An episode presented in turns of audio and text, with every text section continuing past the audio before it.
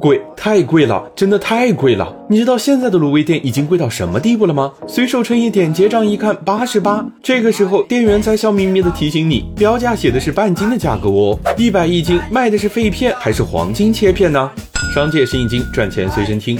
卤味涨价背后原因很简单，就是赚不到钱了。就卤味三巨头来说，净利润集体暴跌。二零二二年，绝味净利润同比下跌百分之七十六点二九，煌上煌同比下降百分之七十八点六九，周黑鸭最惨，暴降了百分之九十二点六。卤味巨头日子难过，纷纷出来哭穷，说是一方面前两年情况特殊，门店不开张；二来原材料涨价，再有汇率变动之类的原因，导致亏损惨重。总之，只得磨刀霍霍向顾客。绝味在去年初就曾对鸭脖产品提价百分之五，过了半年又对鸭掌、鱿鱼等产品涨了百分之七到百分之十。卖废片的紫燕百味鸡也涨得厉害，二零一九年涨了百分之十二点五，二零年又涨了百分之九点六。